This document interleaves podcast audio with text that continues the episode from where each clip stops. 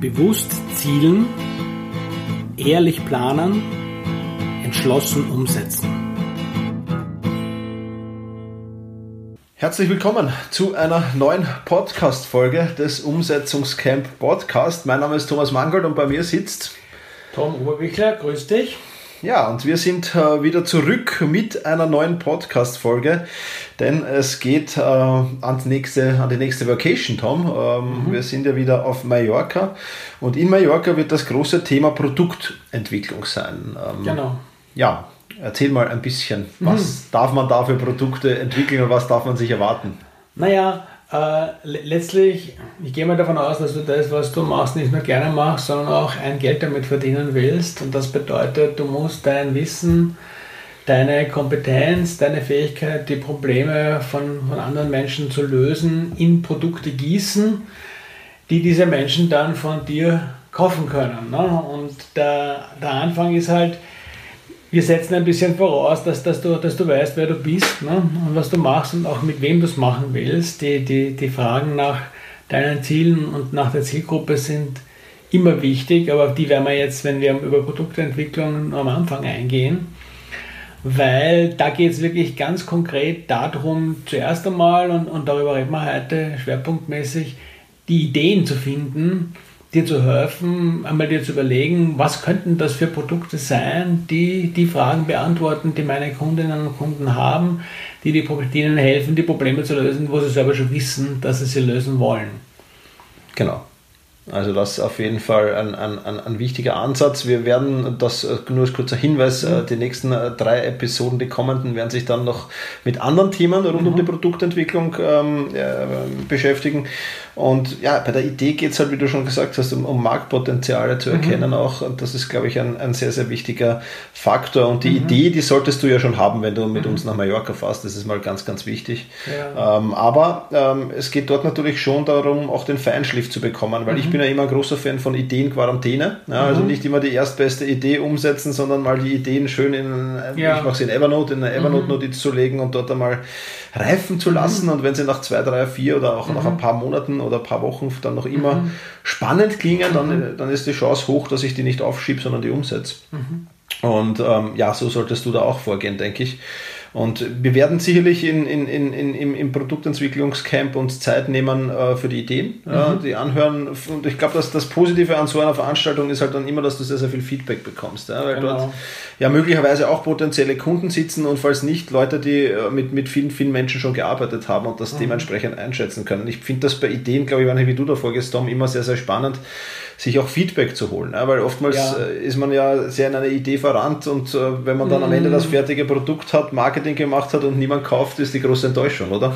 Ja, also das fällt mir wieder ein, diese, was ich so gern sage, denken wird manchmal völlig überbewertet. Ne? Und die Idee, wenn sie gut klingt in deinem Kopf, das ist, das ist fein, da kann man sich auch darüber freuen und jubilieren.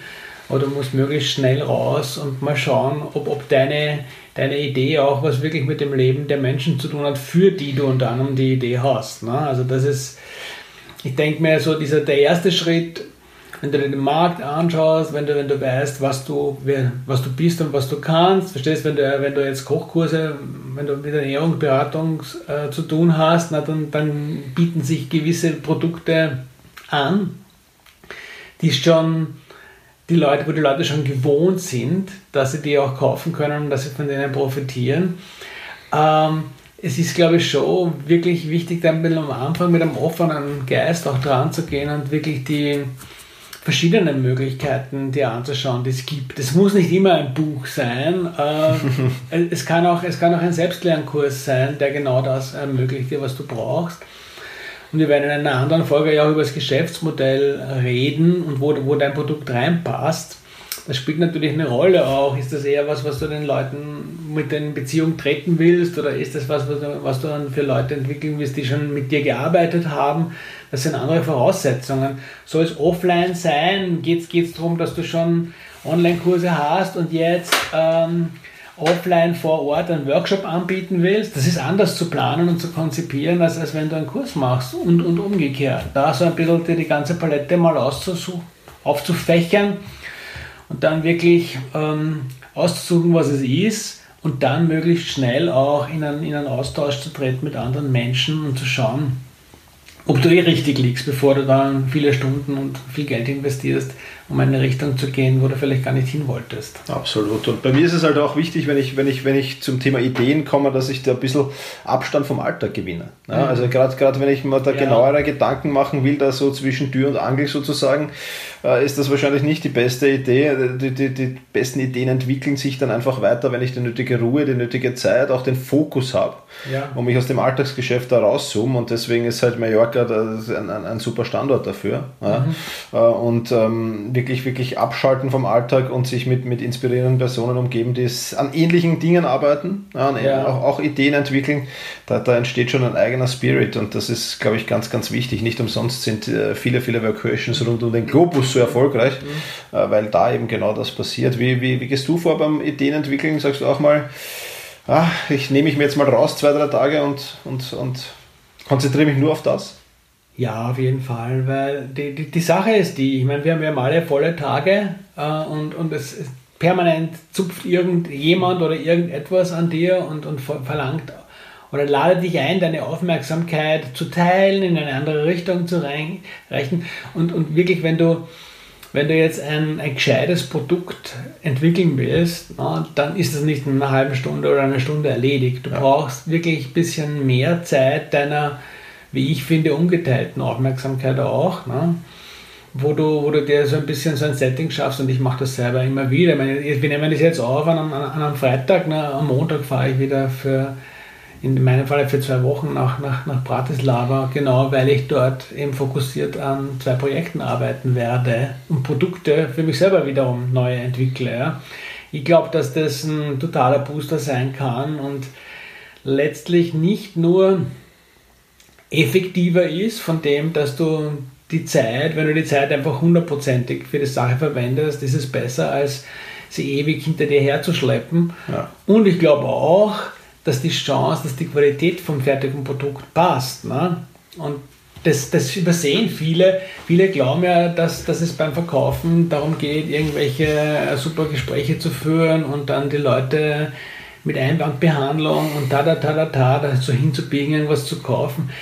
Das, das Fundament ist, dass du ein gescheites Produkt hast, dass das wirklich gut ist, dass das funktioniert, dass die Leute damit arbeiten können, dass sie es verstehen auch, dass es nicht zu so kompliziert ist. Und da geht es, glaube ich, ohne wirklich ein, ein, Commitment auch in der Form, dass ich sage, okay, ich nehme mir jetzt die Zeit und mache das jetzt. Das wird einfach nicht so gut anspielig. Ja, absolut. Das sehe ich auch so und das ist ein ganz, ganz wichtiger Faktor. Ja, und wenn wir die Idee dann, dann also mit der fertigen Idee, die mhm. da schon kommst, ein bisschen ausgefeilt haben, weil ich glaube, durchaus viele andere Eindrücke zu bekommen, auch wichtig, ja, mhm. andere Feedbacks zu bekommen, äh, vor allem jetzt von, von, von Menschen, die auch sehr engagiert sind, äh, unheimlich mhm. wichtig. Ja, dann, dann geht es, glaube ich, schon ein bisschen in Richtung Geschäftsmodell. Ja. Ähm, und darüber werden wir uns dann in der nächsten Podcast-Folge unterhalten. Genau. Ich. Also, ja, stay tuned. Äh, wir freuen uns, wenn du in der nächsten Folge dabei bist und in diesem Sinne. Bis, bis dahin. Bis bald. Fertig. Mach es fertig, bevor es dich fertig macht www.umsetzungs-